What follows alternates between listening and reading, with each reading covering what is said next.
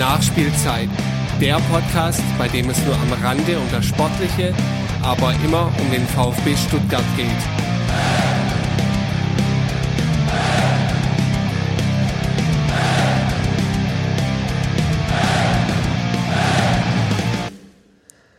Tja, so ist das. Monatelang hört man gar nichts und dann geht's Schlag auf Schlag. Herzlich willkommen zur 16. Ausgabe der Nachspielzeit. Mein Name ist Ron. Auf Twitter bin ich der @brustring1893 und für diese Folge haben wir uns mit Danny vom Kommando Cannstatt zusammengesetzt, um natürlich auf die abgelaufene Abstiegssaison zu blicken, aber insbesondere auch über die Situation beim VfB und das sowohl in Verein als auch HG zu sprechen. Und ähm, das ist für uns im Vorfeld der Mitgliederversammlung wichtig, weil wir gerne unterschiedliche Meinungsbilder einfangen wollen. Nächste Woche sprechen wir ja mit dem Vereinsbeirat und heute war mit dem Kommando eben ein Vertreter der Ultras dran. Ja, und wenn ihr den Daniel vermisst, der kommt jetzt. So, dann begrüßen wir euch alle ganz herzlich zur 16. Ausgabe der Nachspielzeit. Wir haben heute das Vergnügen, mit Danny vom Kommando Cannstatt hier sitzen zu dürfen. Ähm, wir wollen reden über die vergangene Saison, wie ihr oder wie du sie so empfunden hast, wie das Verhältnis zum VfB ist und wie generell die Stimmungslage in der Fanszene ist. Wir freuen uns erstmal sehr, dass du dir Zeit genommen hast und dass du da bist. Ähm, neben mir sitzt natürlich Ron, wir befinden uns in den Räumlichkeiten genau. des Kommandos. Ähm, super, dass wir da vorbeischauen dürfen. Vielen Dank für die Einladung. Und ähm, damit, oder falls dich irgendjemand nicht kennen sollte, könntest du dich vielleicht in zwei bis drei Sätzen kurz vorstellen, wer du bist. Ja, ich bin bekannt unter dem Namen Danny, bin Mitte 30, schon recht lange im CC und ähm, bei uns so ein bisschen zuständig für Medienkontakte, Öffentlichkeitsarbeit und also neben anderen Dingen natürlich auch, aber ich bin immer so Ansprechpartner für die Presse, E-Mails beantworten oder auch bei Podcast-Projekten oder so ab und zu mal bisschen Feedback zu geben oder ein bisschen unsere Meinung reinzutragen. Das ist ja nicht dein erster Podcast-Auftritt, gell? Du warst ja einmal schon beim Mein VfB und beim Brustring Talk. Brustring Talk auch, genau. Ich war bei beiden jeweils zweimal schon. Ah, okay. Ja. Dann bist du ja schon ein alter Hase sozusagen. Ähm, ich würde einfach, ähm, auch wenn jetzt morgen der Trainingsauftakt ansteht und damit die neue Saison losgeht, ähm, trotzdem ganz gerne nochmal auf die abgelaufene Saison, die Abstiegssaison ähm, zurückschauen und äh, fragen mal ganz am Anfang, ja, ist der Abstieg schon verdaut?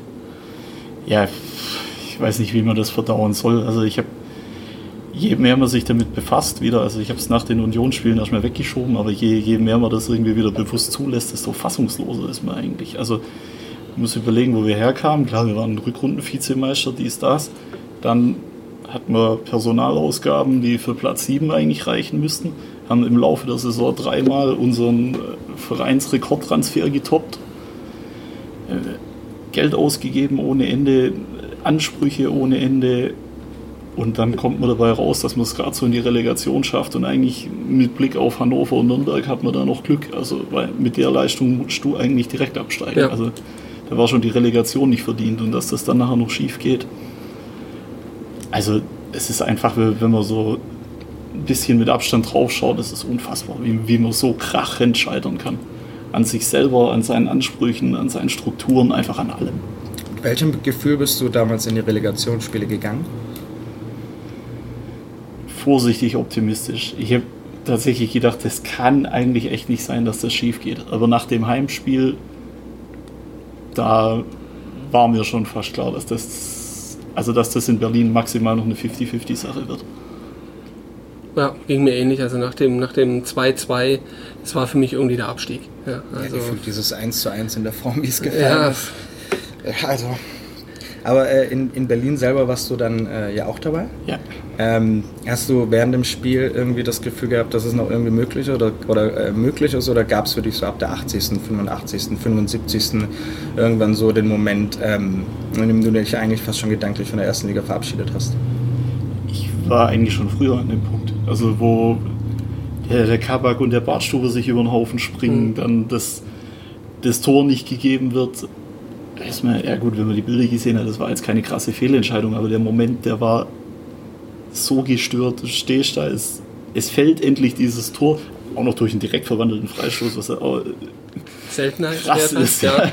Dann, dann alles jubelt, Pyro, die Leute sind völlig außer Rand und Band und dann dauert es und dauert es und dauert es und du siehst es kommen, dass das Ding wieder kassiert wird mit diesem dämlichen Videobeweis und dann kommt es tatsächlich so. Und da war dann klar, also wenn die sich so, wenn die sich selber kaputt machen, wenn du das Glück nicht hast, wenn dir so ein Tor wieder aberkannt wird und wenn es einfach so läuft, dann wird es auch nichts mehr. Mhm. Und ich habe nicht die Hoffnung komplett aufgegeben, aber ab da ja, habe ich schon gedacht, also das kann auch ganz schön schief gehen hier heute. Ja. Und das ist es dann ja auch, trotz allem, ja, wie wir es schon gesagt haben, nicht unverdient am Ende. Trotzdem stehen wir jetzt mal wieder da. Ähm, zweite Liga, äh, großer Umbruch, der jetzt gerade wieder stattfindet, vielleicht stattfindet. Zumindest ist der Kader, wird, wird ordentlich ähm, durchgeschüttelt. Ähm, und man weiß noch nicht so genau, was auf uns zukommt irgendwie, weil noch sehr viel Wundertüte dabei ist, was Trainer angeht und, und die Spieler und so weiter. Ähm, und dennoch, ähm, vielleicht noch mal, doch noch mal einen kurzen Blick zurück, ähm, auch jetzt was so die Aktivitäten der, der Kurve anging in, in, der, in der letzten Saison, hatten wir ja so, so ein paar Sachen, ähm, die, ähm, die zumindest außergewöhnlich oder auch erstmalig waren. Also dieses Thema, die Mannschaft muss sich den Support verdienen zum Beispiel, ähm, was zum, zum Ende der, der Rückrunde dann kam. Manche haben es fälschlicherweise als Stimmungsboykott bezeichnet, was ich so auch nicht empfinde. Ähm, wie, äh, wie, wie wurde das angegangen von eurer Seite, das so zu organisieren? Kam halt, also es war die Konsequenz aus dem Augsburg-Spiel natürlich. Mhm. Da war einfach, also bei dem Spiel, wir sind ja dann auch in der Halbzeit gegangen, wie viele andere VfBler. Ja. Da war so eine krasse Fassungslosigkeit. Also man muss auch überlegen, für uns hat der Support ja einen hohen Stellenwert und man will sich ja auch als Kurve präsentieren und dann ist man in Augsburg und es war vor dem Spiel war es schon richtig gut laut und man hat gemerkt, da ist Druck dahinter, das ist relativ kompakt alles da, das ist unterm Dach, da kann, man, da kann man schon was reißen, dann geht das Spiel los, die Stimmung ist echt gut und dann lässt sich die Mannschaft so abschlachten und so mit Absicht fahren sie diesen Karren an die Wand. Und wir dann echt gesagt haben, also jetzt, jetzt reicht's, da müssen wir irgendeine Reaktion drauf bringen. Und die Frage ist dann, was du machst.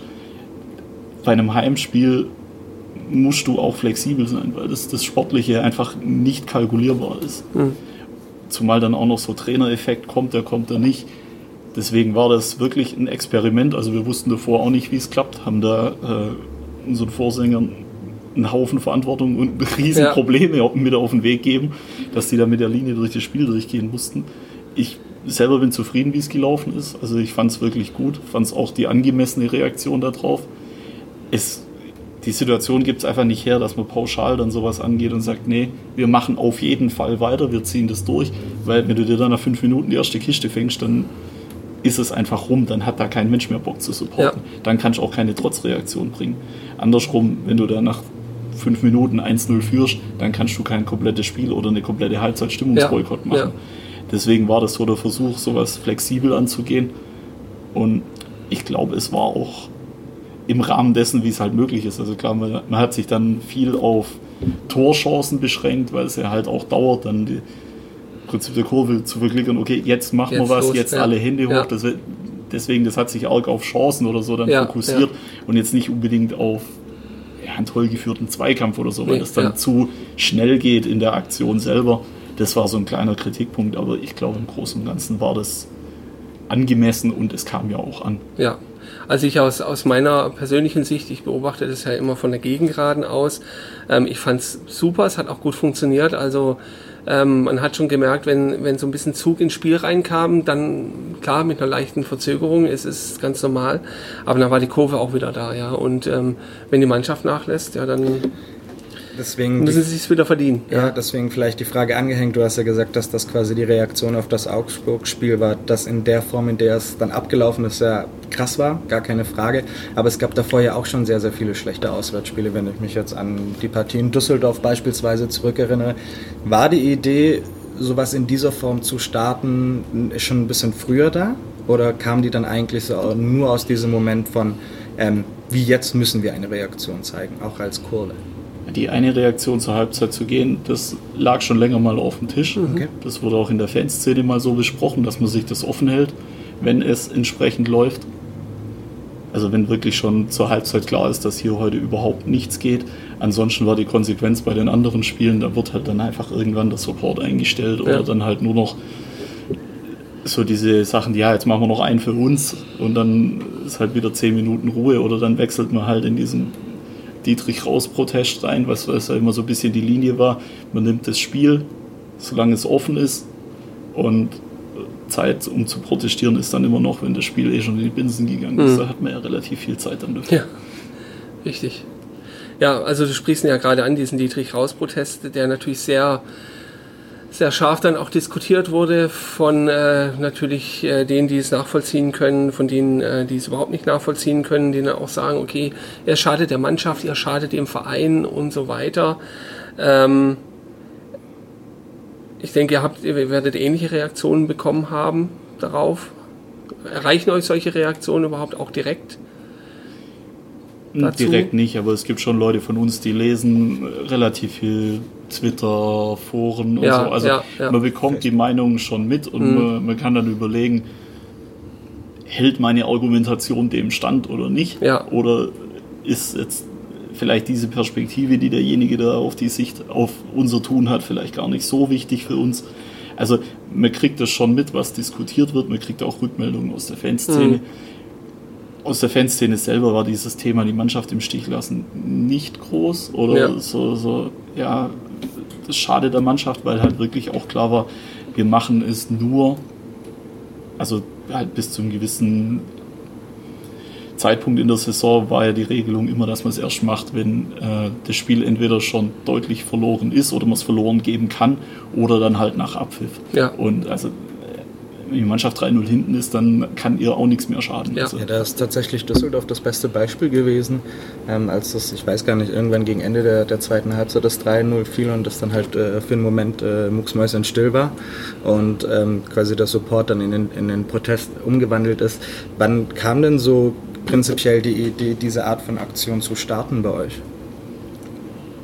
da muss ich ein bisschen ausholen. Also es ist ja so, verrate ich ja kein Geheimnis, wir waren ja noch nie Dietrich-Fans, auch äh, vor der Wahl nicht. Ja, Äh, Im Gegensatz zur landläufigen Meinung rennen wir aber selten mit dem Kopf durch die Wand oder äh, ja, nehmen weder Rücksicht auf, auf das, was rechts und links von uns passiert. Wir haben vor der Wahl uns deutlich dazu positioniert, zu sein, äh, dass wir ihn nicht für geeignet halten als Präsident und auch mit der Erweiterung noch, dass wir uns eigentlich an dem Zeitpunkt eine Wahl gewünscht hätten zwischen zwei Präsidenten, ja, zwischen Zwei Konze- Konzepten? Konzepten, die da damit verbunden sind natürlich. Und weil das die, der Zeitpunkt für die Diskussion gewesen wäre, wie stellt sich der VfB neu auf? Also es war ja gerade zu Beginn der, der, Zweit, der Zweitligasaison. ja. Das kam dann nicht, das wurde verkürzt durch, ja, warum wollt ihr jetzt den Dietrich nicht? Und dann wurde er gewählt. Dann haben wir gesagt, okay, jetzt ist er gewählt, was sollen wir jetzt machen? Also es bringt jetzt auch nichts, wenn wir jetzt rumschmollen. Wir haben das dann immer wieder versucht, so ja, tolle Umschreibung dafür ist, kritisch zu begleiten. Also Mhm. da hat man im Blättle dann schon Sachen aufgegriffen oder so, aber jetzt da das nicht so sehr offensiv gemacht alles. Nachdem, wie dann halt die sportliche Entwicklung auch war, ich meine, das war in der Winterpause dann von der Erstligasaison, wo es wo, wo mal irgendwie so ein sportlicher Knick drin war oder so. Ab da haben wir den, den Spalter-Doppelhalter, meine ich, wieder eingesetzt Mhm. und den dann aber einfach auch gelassen, weil alle im Spiel gelassen, weil wir haben gesagt, okay, das ist unser Ding, da sind wir niemand Rechen, Rechenschaft schuldig, was wir für einen Doppelhalter hochhalten. Also ansonsten haben wir nicht arg viel gemacht und dann jetzt erst zur Winterpause von der letzten Saison, wo dann klar war, okay, jetzt sind wir schon wieder in einem ganz, ganz miesen Fahrwasser. Da haben wir dann angefangen, wieder ja, unsere Meinung wieder breiter zu streuen, weil wir geme- gemerkt haben, okay, es ist halt auch wieder anschlussfähiger. Also es bringt ja auch nichts, wenn wir jeden Spieltag irgendwie in so ein Blättle schreiben, ja, der Dietrich macht nur Mist und überhaupt und sowieso und wir wissen, die Leute sind nicht aufnahmefähig für sowas, die wollen es nicht hören, weil Mhm. es sportlich läuft oder sonst was. Du machst dich ja auch zum Horst dann in Ja. der Situation. Also wir haben unsere Meinung da nie großartig geändert, aber wir haben da schon sehr bewusst drüber diskutiert, okay, wie weit, sag ich mal, nötigen wir anderen unsere Meinung auf. Und da kam dann in der Winterpause so ein bisschen der Bruch mit äh, dem Sonderblättle, das wir gemacht haben. Es gab sogar eins beim Heimspiel gegen Berlin. Ja, das war kurz vor genau, der Winterpause, das genau. meine ich, ja. Wo wir im Prinzip in diesem, äh, ja, bisschen in diese Thematik mit Ja zum Erfolg und alles wird gut, wo ja. man das ein bisschen, ja, diese ganzen verkürzten Darstellungen und so, das mal aufgegriffen hat, da das erste Mal Kritik geäußert hat. Dann haben wir zu Beginn der Rückrunde noch mal einen größeren Text gemacht, wo es mehr darum ging, was wir uns eigentlich gewünscht hätten, wie man sich aufstellt, wie man sportliche Kompetenz etabliert und auch so ein bisschen, ja, was ist eigentlich so diese VfB-DNA aus unserer Sicht, die seit Jahr und Tag hier große Probleme macht, was, ja, wo ist der VfB einfach zu altbacken, wo, wo setzt man oder wo hat man wieder auf falsche Strukturen gesetzt wo wir in die Richtung argumentiert haben, ein bisschen polemisch überschrieben, damit außer Dietrich rausfällt euch nichts ein. Wir waren noch nie eine Gruppe, die da eigentlich krass über Personen argumentiert hat. gesagt, wir brauchen unbedingt den oder wir brauchen unbedingt den. Es ging uns eigentlich immer darum, dass wir gesagt haben, wir brauchen Konzepte und wir brauchen eine Diskussion darüber, was ist jetzt wichtig und was ist richtig. Und wir brauchen nicht die Diskussion, ja, wenn der oder der nicht da ist, dann, dann bricht das Chaos aus oder wir müssen unbedingt den und den nehmen. Mhm. Und das ist ja auch immer so der beliebteste Vorwurf an uns, ist ja, ja, dann bringt ja ein, dann bringt einen eigenen Präsidenten. Genau, ja. Sage ich, okay, mit Blick auf die Satzung, das wird schwierig, weil da steht drin, zehn Jahre Erfahrung im höchsten Managementbereich oder im Leistungssport. Also ich habe ein BWL-Studium abgeschlossen, zu mehr hat es dann aber nicht gereicht. Und Leute, die eben diese Kriterien erfüllen, die kennen wir halt auch nicht. Also ja. so ist es halt. Und was man sich dann auch logischerweise mal überlegen muss, welcher seriöse Kandidat würde denn ins Rennen gehen wollen mit dem Label, das ist der Wunschkandidat der Ultras. Ja. Der könnte es auch gleich wieder bleiben lassen. Also von dem her, das greift immer recht kurz. Wir haben schon zu vielem eine Meinung, was aus unserer Sicht beim VSB falsch läuft oder was man etablieren müsste. Aber da geht es eigentlich immer eher um Strukturen oder Konzepte und selten um mhm. Personen. Und es geht wahrscheinlich auch um einfach eine, eine offene Diskussionskultur, nehme ich mal an, ähm, ohne den großen Schwenk jetzt in Richtung Ausgliederung damals noch zu machen das, und den Rückblick vielleicht ein klein wenig noch zu erweitern. Ähm, hat sich seitdem aus deiner Sicht vieles verändert? Also ich weiß nicht, wo noch eine Diskussionskultur stattfindet. Also wir, wir haben es bei der Ausgliederung tatsächlich auch bewusst versucht, extrem sachlich zu bleiben und da auch noch dieses Ding, ähm, ja, die, diese Diskussion über die Ausgliederung nicht in den Aufstiegskampf reinzutragen, das haben wir sehr bewusst gemacht. Wir haben gesagt, also bis da wirklich klar ist, dass wir den Wiederaufstieg schaffen, den mhm. direkten, ja. da nehmen wir uns zurück. Das hat der VfB nicht gemacht. Ja. Von dem her ist dann jetzt auch so, okay, Sie haben damals aus unserer Sicht durch das Eröffnen der Diskussion diesen Aufstieg gefährdet. Also sage ich wirklich so knallhart. Dann warum kommt man jetzt mit der Moralkeule zu und sagt, ihr dürft nicht gegen den Dietrich demonstrieren, dann steigt man vielleicht ab. Also mhm. das ist nochmal der, der Rückgriff auf vorher. Ansonsten haben wir bei der Ausgliederung halt versucht, es sehr sachlich anzugehen und dann auch eine Stellungnahme rausgegeben, wo dann klar war, das war um das Hannover-Spiel rum, dass es jetzt wirklich, also es war rechnerisch noch nicht ganz durch, aber es war eigentlich klar, dass ja, wir aufsteigen. Da haben wir dann eine Stellungnahme rausgegeben, die halt viele Fragen gestellt hat, die auch gesagt hat, okay, warum hat man eigentlich so viele Diskussionsschritte immer übersprungen? Dann hat er nur gesagt, ja, wir gliedern aus, das bringt Geld. Und da, da wurde die Diskussion übersprungen, in welche Rechtsform gliedern wir aus, weil da gibt es vers viele verschiedene Konzepte. Dann war immer, wurde auch mit, mit strukturellen rechtlichen Argumenten äh, argumentiert, dass der EV sich überlebt hätte. Der EV wurde als Bremsklotz dargestellt? Ja, ja aber im, vor diesem strukturellen Hintergrund. Ja. Und es gibt halt auch viele Vereine, die ausgegliedert ja. haben, aber halt keinen einzigen Anteil verkauft. Also der, der Schritt wurde auch immer ausgelassen. Es, muss man Anteile verkaufen, wenn man nur diese strukturellen Vorteile haben will. Mhm. Und wenn man Anteile verkaufen will, muss man das im Rahmen von einer AG machen. Gibt es andere Möglichkeiten, das zu tun? Dann wir dann zum Beispiel so ein KGAA-Modell in die Diskussion mal gebracht und gesagt, warum wurde darüber eigentlich nie geredet? Ja, und was hat man davon? Also eine inhaltlich ziemlich gute Stellungnahme geschrieben, wie ich finde, und sind da damit mehr oder weniger auf die Schnauze gefallen, weil dieses Ja zum Erfolg, das war zu plump, zu laut, dagegen kannst du nicht anargumentieren. Und dann wurde halt immer wieder so, so ja, diese kleinen Spitzen durchgeschossen. So. Also unvergessen ist für mich der Röttgermann, wo er dann bei irgendeiner Podiumsdiskussion da sitzt und sagt, ja, die Ultras, die würden am liebsten Regionalliga spielen und überhaupt und weil da die Wurst billig ist und so, so also so richtig polemischer ja, Bullshit, ja. wo du dann auch denkst, also äh, ich weiß nicht, was der Mann in der letzten Zeit gemacht hat, aber also wie sich unsere Gruppe durch den Abstiegskampf die Jahre davor geplagt hat, also da glaube ich nicht, dass irgendeiner sagt, ja, also wir würden auch gern Regionalliga spielen, das ist, das ist uns doch egal. Mhm. Also es war halt einfach, ja, wir sind da mit dieser Sachlichkeit nicht besonders gut gefahren und auch mit diesem Anbieten von, von verschiedenen Diskussionspunkten, weil über die wollte man nicht diskutieren. Zum Beispiel auch die Ausgliederung in der AG ist nicht so wahnsinnig populär. Also es machen nicht arg viele Vereine. Und auch die Struktur, bei der wir jetzt gelandet sind, das ist auch nicht so, also dass es einfach diesen Vorstandsvorsitzenden zum Beispiel nicht gibt. Das muss ja. ich schon erklären. Ja.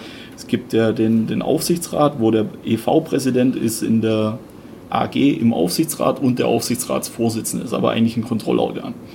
Und dann gibt es die Vorstände, die das operative Geschäft leiten. Und bei anderen Vereinen, zum Beispiel beim FC Bayern, haben diese Vorstände noch einen direkten Chef, der im operativen Geschäft ja direkte Vorgesetzte ist.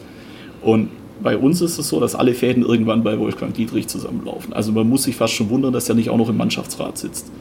Ähm, Dafür aber noch im Präsidialrat. Ja, genau. Und bei, wenn man es zum Beispiel an dem, an dem Bayern-Beispiel belässt, da ist Uli Hoeneß, hat er die, diese Dietrich-Rolle. Er hat aber einen Konterpart mit dem Rummenigge, der der Vorstandsvorsitzende ist. Und den Konterpart gibt es bei uns auch nicht. Ja.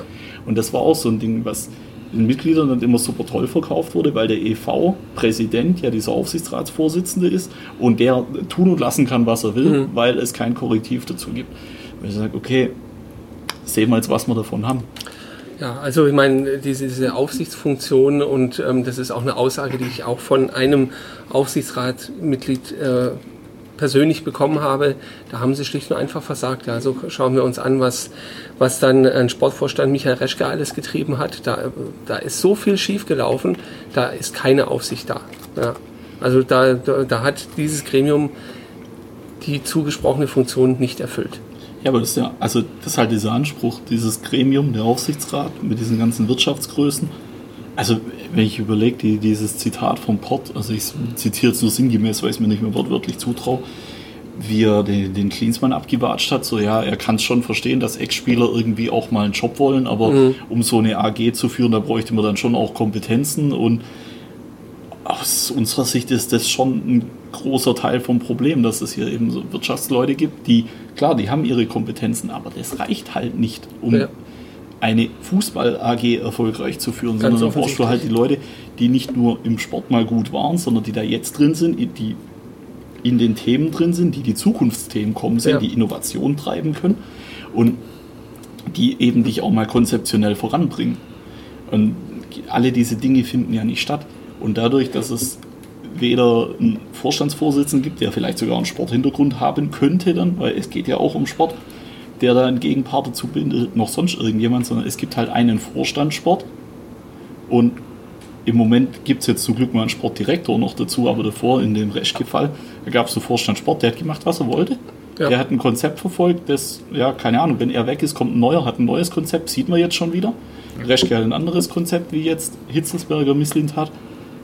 Der VfB zahlt der VfB zahlt finanziell, der VfB zahlt mit seiner Entwicklung, mit seiner Kaderstruktur. Und dieses, dass es keine durchgängige Strategie gibt, die dann auch verfolgt wird, über Trainer weg, dann kommt wieder ein Trainer, der hat wieder seine Wunschspieler, kommt der nächste Trainer sagt, was, was soll ich mit den Spielern? Mhm. Das haben wir hier schon zigmal gesehen und dadurch, dass es eben diese durchgängige Strategie nicht gibt, weil die von oben gar nicht vorgegeben werden kann, ja. weil die Leute, also soweit lehne ich mich aus dem Fenster, so tief sind die in der sportlichen Materie nicht drin, dass sie sagen, okay, wir haben ein wir, haben, wir setzen auch die Leitplanken im sportlichen Bereich und das und das wollen wir und das und das wollen wir nicht. Und dadurch ist es dann irgendwann auch mal nicht mehr so dramatisch, wenn wir Köpfe tauschen, wenn wir einen Sportdirektor tauschen oder einen Sportvorstand tauschen, weil das Konzept ist eigentlich schon da. Er muss das halt nach seiner oder in seiner Art und Weise mit Leben füllen, aber nicht mehr alles wieder neu erfinden. Mhm. Dann haben wir auch von, von Reschke zu Hitzelsberg, da, sieht man auch die, die Diskrepanz, finde ich, sieht man auch an kleinen Themen. Und der Reschke wurde die zweite Mannschaft einfach abgewirtschaftet. Die ist dann abgestiegen. Hitzelsberger hat teilweise Leute zum Spielen in die zweite Mannschaft geschickt und gesagt, das ist normal. Wer im Profikader nicht spielt, der spielt in der zweiten Mannschaft, ja. holt sich da seine Spielpraxis. Also das ist ja das ist eine Spannbreite, das, das kannst du als Verein nicht aushalten. Und das, für das hemmt uns seit Jahren, dass es einfach nichts gibt, wo man sagt, okay, das ist der Plan, den wir jetzt verfolgen, sondern wir rennen vom einen Extrem ins nächste. Dann haben wir einen, einen jungen Trainer, der seinen eigenen Stil hat, dann haben wir wieder den Knurrer von Kerkrade, dann haben wir den Offensivzorniger, dann, dann äh, so, so äh, defensive Betonmischer wie, wie Korkut. Was der Weinziel war, weiß ich bis heute nicht. Ja. Und das ist, das ist aus meiner Sicht so das große Problem, das da dahinter steckt, dass man beim VfB einfach ja irgendwann mal sportlich abgehängt wurde, weil man kann immer mal wieder so, es schon eine, stimmt schon, dass es grundsätzlich Wellenbewegungen gibt im Sport, aber kannst es auch Überbrückungsphasen nennen, in, ja. in, in massiven, quasi das komplette, in massiven Fehllagen, ja. dass du das für, für, für ein halbes Jahr oder so, weil du dann eben deine kurzfristigen Ziele erreichen musst, aber das ist jetzt ja der wievielte x-te Neuanfang, den wir jetzt hier im Sommer haben und alles mit dem Gefühl, keine Ahnung, wohin das jetzt geht. Ja. Also ich meine, diese Wellen, die siehst du ja überall, das ereilt auch mal in, in FC Bayern München, ja, nur da geht es halt darum, diese Schwankungen möglichst gering zu halten und diese, dieses Wellen hoch möglichst lange, ja. Das können die halt gut. Ja, ein, ein, ja die, das, das Momentum kann dich schon mal über strukturelle Probleme wegretten, aber ja. du musst halt eigentlich schon in dem Moment, wo es gut läuft, musst du die Probleme schon kommen sehen und schon gegensteuern. Und ich finde, also bei allem, was man jetzt auf Bayern basht, das haben die schon diese Saison sogar noch relativ gut hingekriegt, während der Saison noch einen Umbruch zu machen, die Mannschaft krass zu verjüngen. Und obwohl da Stützen, sag ich mal, auch aus der Nationalmannschaft und so dann leistungsmäßig abgefallen sind, die neue Achse von der Nationalmannschaft kommt schon wieder fast aus München. Mhm. Also das haben sie schon gut gemacht, weil die einfach dann auch schnell reagieren und auch die Probleme antizipieren können. Ja. Wir haben dann auch nicht immer ganz, hätten auch teilweise ein bisschen schneller reagieren können oder vielleicht ein bisschen weniger auch verdiente Spieler abheben oder so. Geschichten, aber das sind jetzt Details. Ja, das aber das fehlt halt beim VfB, fehlt mir das komplett auch dieses, dieses Ding immer besser werden zu wollen. Also ich meine, man wird Rückrundenzweiter, wird dann Siebter, spielt gerade so nicht international und dann statt die Mannschaft weiterzuentwickeln, die Taktik weiterzuentwickeln, sich ein Offensivkonzept zu überlegen, spielt man einfach am ersten Spieltag genauso weiter, wie man am letzten aufgehört hat. Und das scheitert dann grandios. Und das Schlimme ist, an dem jetzigen letzten Spieltag hat man genauso gespielt wie äh, im Pokal. Ja. ja. Also hat sich nichts getan. Ein Jahr verloren. Das sind, äh, ja, also ich meine, äh, die, die sportlichen Strukturen, die halt, ähm, die es mehr oder weniger gibt oder oft auch nicht gibt, ist ja, ist ja das eine. Aus meiner Sicht hat sich aber auch, ähm, und das mache ich auch so ein bisschen mit Beginn Amtszeit Dietrich fest, auch der Verein insgesamt in seiner Außendarstellung, in der Kommunikation, im Umgang mit, mit seinem Umfeld, dem ach so wichtigen Umfeld, wenn es um Jubelvideos geht oder kritischen Umfeld, wenn es um, um blöde Fragen geht, ähm, stark verändert und nicht zum Positiven. Ja, du bist de facto Kundschaft. Oder wie siehst du das? Ich sehe schon so, dass diese die ganze Kommunikation ist halt viel anonymer, viel mehr auf Masse, auf Event gedrillt und aber handwerklich auch nicht immer gut gemacht, ja. finde ich, weil ja. was ihnen so komplett abgeht, glaube ich jetzt ein bisschen vom Butze, der sagt das auch immer so, also diese äh, die Ironie oder sich auch mal selber auf die Schippe zu nehmen. Also Beispiel, was ich wirklich grandios fand, Schalke jetzt Saisonrückblicksvideo mhm. gemacht das fängt schwarz an. Ja. Es sieht nur einen schwarzen Bildschirm, dann kommen die vier Tore gegen Dortmund, dann wird es wieder schwarz. Unsere Highlights der Saison. Ja. Das ist also das Einzige, was beim VfB ein bisschen in die Richtung geht, wo ich sage, okay, da ist auch mal echt ein Schmunzler dabei, da nimmt man sich selber auch mal nicht ganz so ernst. Das ist das Steigen in den Ring. Ja. Das finde ich auch immer ganz lustig. Das aber jetzt auch wieder was abgeschafft, genau. abgesetzt ja, wurde. Das wird wohl jetzt nicht weitergemacht. Und ansonsten, also ich meine, wenn man es alleine jetzt heute verfolgt, also ich habe vorher gesagt, wie krachend und endserbärmlich wir aus meiner Sicht abgestiegen sind. Und dann heute so ein Bohai zu machen um Trikots, also ja. wo ich dann auch, klar, das ist für die Masse vielleicht okay, aber also wenn ich Marketing mache, dann, dann muss ich halt für mich im Kopf auch getrennt haben, okay, ich habe verschiedene Zielgruppen. Ja. Ich kann nicht mit einer großen mit einem großen Hammer irgendwo draufhauen und da erwische ich dann alles, was ich abdecken ja, muss. Ich muss die Leute verschieden ansprechen. Und ich muss halt auch irgendwie den Leuten das Gefühl geben, dass es ja, es kommen ja immer so pseudo-individuelle Sachen. Also der, der, absolute Knaller fand ich, ich habe äh, zum Geburtstag eine E-Mail bekommen vom VfB. Äh, unterschrieben Christian Gentner. Ja. Drei Tage später war er weg. Ja, ja. Also das sind so Sachen, wo ich sage, ja, dann versucht man es so, so pseudo-individuell und dann ist es halt auch wieder nicht gut gemacht. Also ja. es wird immer so ist alles so, so gigantomanisch und so völlig unreflektiert ja. und je, jede E-Mail vorm Spiel, ja, wir stoßen den Bock jetzt um und wir geben Vollgas und dann kommt so ein Augsburg-Spiel. Ja. Wo du dann denkst, okay, also jetzt fahrt doch einfach mal ein bisschen runter, kommt doch mal wieder ein bisschen down to earth, macht doch mal, fangt doch mal eine Kampagne mit Wir sind Stuttgart nicht mit irgendwelchen Berliner Instagram-Hipstern an, sondern vielleicht doch mit irgendwas in Stuttgart oder ja, ja kommen irgendwie, ich habe so das Gefühl, die hocken halt in ihrem Elfenbeinturm. In ihrem Elfenbeinturm, haben so, so ein bisschen eine Liste, was sie alles machen wollen, was sie geil finden, so irgendwie viel mit Instagram und soziale Medien und so. Und dann kommt aber auch nicht so wirklich was dabei ja. raus. Dann versucht man auf jeden Zug aufzuspringen, so von E-Sports. Da hat auch keiner eine Ahnung, was das bringt. Also ich, selber. Liegt aber also entweder, weil wir einfach nicht drin in der Materie sind oder weil es wahrscheinlich dann nicht ausreichend kommuniziert wird. Wahrscheinlich abgeholt. Genauso, mhm. ich habe keine Ahnung, was diese Kooperation mit den Chinesen soll, ob das überhaupt Sinn macht. Ja. Ob das, ja, einfach was da passiert. Das wurde halt irgendwann mal kommuniziert. Okay, toll, haben wir jetzt auch, wie viele andere. Das ist so ein das erinnert mich immer ein bisschen im Studium, das war bevor dieser Begriff eine andere Bedeutung bekommen hat, da gab es eine MeToo-Strategie. Mhm. In der BWL hieß das ja, tatsächlich ja. so. Man macht einfach alles andere, was Wettbewerber machen, macht man auch und hofft, dass man da damit irgendwie halt mitschwimmen genau. kann. Und so kommt mir das halt vor. So. Dann, dann wird dieses, dieses Video zu dieser Wir sind Stuttgart-Kampagne, das war ja auch eine komplette Kopie irgendwoher. Irgendwo aus Schweden oder Dänemark, irgendwas Dänemark, ganz Dänemark, genau. Ja das ist ja auch so ein Punkt, also muss ich ja zustehen, man kann es ja sehen, ich war ja drin, ja, aber wenn man dann erfahren, also uns wurde ja vorher nichts gesagt, was ist das Konzept, weil es ist total geheim und sonst ist nicht authentisch. Ähm, und wenn man dann erfährt, was es dann sein soll und dann so nach und nach rauskommt, ach ja, das gab es ja schon mal und dann ist es auch noch schlecht, schlecht nachgemacht und so weiter. Also mittlerweile ist es mir eher peinlich als alles andere, aber gut es gab ja auch damals das Bild von der Karawanne, das sie, glaube ich, auf ihren Instagram-Kanal hochgeladen haben, wo man dann am Ende, wenn man draufgeklickt hat, quasi zu Merchandise-Artikeln weiter ja. ähm, geleitet wurde. Ich nehme an, das lief nicht in irgendeiner Kommunikation mit euch ab. Nee, da waren wir dann auch ziemlich angepisst, deswegen, ja, ja. weil es einfach so, ja, ich glaube, das Marketing hat krasse Vorgaben, die müssen Umsatz generieren, mhm. die müssen Mitglieder generieren und äh, da ist ihnen dann halt alles egal und sie machen auch solche Sachen. Dass da andere Befindlichkeiten dahinter stecken, dass man da eher negative Dinge damit auslösen kann. Ich weiß nicht, ob da entweder fehlt das Hintergrundwissen oder es ist einfach egal und man, man versucht halt seine Zahlen zu machen. So, so Kommunikation mit irgendwelchen Aufrufen oder so. Also früher gab es das mal noch, dass man das VfB auch mal auf eine Karawane hingewiesen hat, also auch über seine Kanäle, aber da ist man auch immer zurückhaltender und ja, Aufrufe alle in Weiß jetzt zum, zum Relegationsheimspiel gegen Union, da sind wir auch nicht zusammengekommen, ob man das vielleicht noch irgendwie gegenseitig bewerben kann. Und, hm. Ja, also. Aber gab es da prinzipiell Gespräche dazu? Also wie schätzt du den Kontakt gerade generell ein?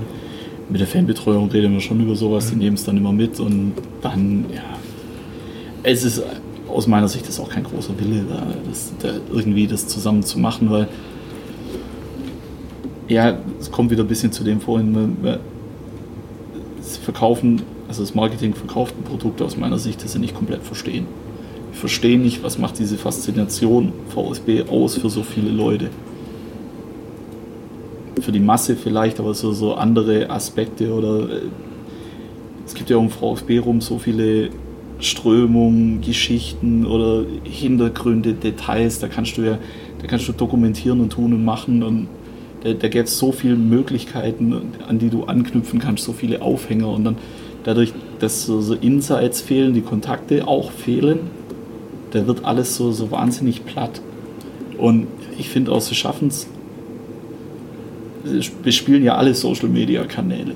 Aber sie schaffen es auch da wahnsinnig unnahbar rüberzukommen. Es ist eigentlich so ein Ding bei Social Media. Da kannst du ja geschwind, also was bei anderen Vereinen immer siehst, du kannst mit einer patzigen Antwort oder einem lustigen Spruch bei Twitter, da kannst du ja Reaktion und Aufmerksamkeit generieren. Das ist, also, das, das kann eine Idee sein von zwei Minuten gemacht und da, da brauchst du kein Konzept oder nichts dazu. Dann kannst du aber halt auch bei, bei anderen Medien, zum Beispiel Instagram, das ist ja arg bilderlastig, wenn du da coole Bilder hast oder so, so Dinge, die man eben noch nicht dauernd gesehen hat. Ich, weißt, wenn ich das 20. Mal irgendwie den Kabinengang sehe, mhm. das Foto muss ich nicht gesehen ja. haben. Ich weiß, wie das aussieht, aber irgendwas zu zeigen, was du halt noch nicht gesehen hast, Blick hinter die Kulissen nahbar sein, auch so, so zum Anfassen irgendwie. Also der, der es der tatsächlich gut macht, finde ich, ist Hitz. Von dem hast du jetzt zwar lange nichts mehr gehört, aber hat aber auch gerade anderes zu tun. Aber der antwortet ja auch mal irgendjemandem, ja nicht nur, weil ein Journalist was schreibt, sondern auch der ganz normale Fan, wenn irgendwas ist. Ansonsten ist ja Einbahnstraßenkommunikation. Ja. Die VfB pusht raus, macht Werbung und nichts anderes ist es. Dialog ist es auf jeden Fall nicht. Ja. Also mein, mein Punkt ist tatsächlich, ich hatte es auch letztes Mal so formuliert, dass für mich dem Vf, beim VfB fehlt eine Demut, die, die äh, wir haben es formuliert, die, die korrektiv ist der eigenen Hybris gegenüber. Aber ich glaube, da auch ganz viele, die halten sich für die, für die tollsten Macher aller Zeiten. Ähm, und es ist aber keiner da oder auch, auch kein Prozess oder wie auch immer da, der mal sagt, hey, lass uns nochmal drüber nachdenken und äh, vielleicht äh, doch nochmal einen anderen Weg einschlagen. Ja ja keine Reflexion, aber wenn du vor allem denkst, dass du jetzt eben in der zweiten Liga spielst und ich finde, Butzer hat das, glaube ich, damals bei der Viererkette ja eigentlich ganz passend gesagt, wenn du auf einmal, ohne despektierlich zu klingen, nach Sandhausen fahren musst mhm. und quasi dich nach außen äh, so weitergibst, dass du ja mehr und mehr eigentlich ein, ein Spannungsverhältnis und ein, ein Gefälle einfach kreierst. Ja? Klar. Und vor allem, äh, wie du es auch gesagt hast, man stellt sich da als was weiß ich, und dann verliere halt mal in Heidenheim wieder ja, dann äh, ist das ganze Bild auch schon wieder zusammengefallen. An sich. Aber wenn wir gerade bei, äh, bei der Kommunikation sind, würde ich ähm, gerne nochmal auf den, den Brief vom Fanausschuss ähm, kurz eingehen wollen. Ähm, da habt ihr ja auch mitgeschrieben. Ähm, wie ist der entstanden? Ähm, und ähm, ja gut, danach viel Reaktion gab es ja leider nicht mehr also wie er entstanden ist, war, dass eben diese Kicker-Artikel da rauskamen. Ja. Und wir dann diskutiert haben, okay, es gibt jetzt jede Menge offene Fragen und die haben wir auch. Und dann auch tatsächlich das als Angebot zur Klärung verstanden haben. Also die, das Motiv war schon sozusagen, wir stellen jetzt die Fragen oder wir versuchen die Fragen rauszuarbeiten, die für uns jetzt in der Repräsentanz, weil der Fanausschuss setzt sich aus vielen unterschiedlichen Leuten zusammen, die da wichtig sind. Und wenn man auf die eine gescheite Antwort geben kann, dann kann man die Diskussion vielleicht auch wieder runterfahren. Also von unserer Seite war das schon, äh, ohne jetzt zu übertreiben, aber es war ein Stück weit so eine gebaute Brücke. Also mhm. dass man sagt, okay, jetzt haben wir das Problem, jetzt macht die Kommunikation bitte entlang von den Punkten und gebt einfach auf diese Punkte Antworten. Und dann kann man sehen, wird es noch ein Problem, weil wenn die Antwort dann entsprechend ist, dann, dann kann man es auch nicht mehr wegdiskutieren. Oder ist halt nichts dran. Mhm. Also das, das war so der Versuch, eben durch den Gang in die Öffentlichkeit, also so eine, ja, vielleicht die Diskussion ein bisschen zu lenken und zu sagen, okay, jetzt gebt da einfach Antworten auf die und die Punkte, weil das sind die drängendsten Probleme da dran und dann sehen wir, wie groß das Thema ist, weil es war ja bei vielen Leuten auch so eine große Unsicherheit, die sich damit befasst haben, das nicht von vornherein zu komplex war. Ist das jetzt schlimm oder ist es nicht schlimm? Mhm. Und was ist genau das Problem? Und das haben wir eben schon versucht mit dem Brief. Ich muss sagen, es ging alles relativ schnell. Wir haben auch in der Formalität kleine Fehler gemacht. Die wurden dann vom VfB wahnsinnig groß thematisiert. Ja, zum Beispiel den mit äh, Fanausschuss unterschrieben, was inhaltlich nicht richtig ist, weil das waren die Fanvertreter im mhm. Fanausschuss. Mhm. Also das in der Vergangenheit haben wir das gemacht, das ging in der Hektik der Zeit unter. Da wurden, da wurden dann eher die Zeit drauf verwendet, auf diese Diskussion, statt das halt eben als ehrliches Angebot zu verstehen. Mhm. Und dann ging es ja irgendwie eine Weile hin und her und dann kam so eine riesige Stellungnahme, wo man sich dann die Antworten auf seine Fragen raussuchen konnte, wenn sie denn drin waren. Und so diese erste Reaktion, so, ja, das ist ja alles nichts Neues. Dann sage ich, ja, wie kann, also das ist ja alles schon bekannt. wie kann vor zwei Jahren bekannt gewesen sein, dass er jetzt noch diese Anteile hat? Also ja. das war für mich nicht absehbar. Also da hätte man dieses Thema auch deutlich kleiner kriegen können, wenn man, das, wenn man da halt von vornherein auch ein bisschen weniger empört und ein bisschen sachlicher kommuniziert mhm. hätte. Je nachdem, was dann halt tatsächlich dahinter steckt. Weil so ganz haben wir es ja auch noch nicht begriffen. Ja.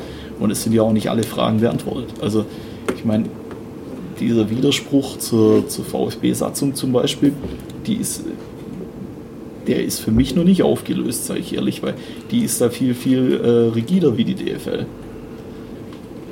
Und dass das für die DFL okay ist, für die DFL ist vieles okay, was ich ja. nicht okay finde. Ja. Also das, das muss auch nicht der Maßstab sein, weil wenn der VfB eine Satzung hat, dann gilt erstmal die. Und dann ist mir die Meinung von der DFL dazu jetzt nicht die allerwichtigste. Ja. Also aus meiner Sicht ist das sehr unbefriedigend gelöst worden. Das war halt wieder so ein Ding, jetzt fast ein bisschen auch in die Reihe mit, unserer, mit unserem Auftreten zur Ausklärung stellen. Da haben wir auch versucht, sehr am Thema zu bleiben, Fragen zum Thema zu stellen, zu sagen, okay, lass uns doch darüber reden, warum das, das, das mhm. und das. Dann halt wieder damit auf die Schnauze ja. gefallen. Also, oder nicht auf die Schnauze gefallen, aber es wurde halt einfach nicht angenommen.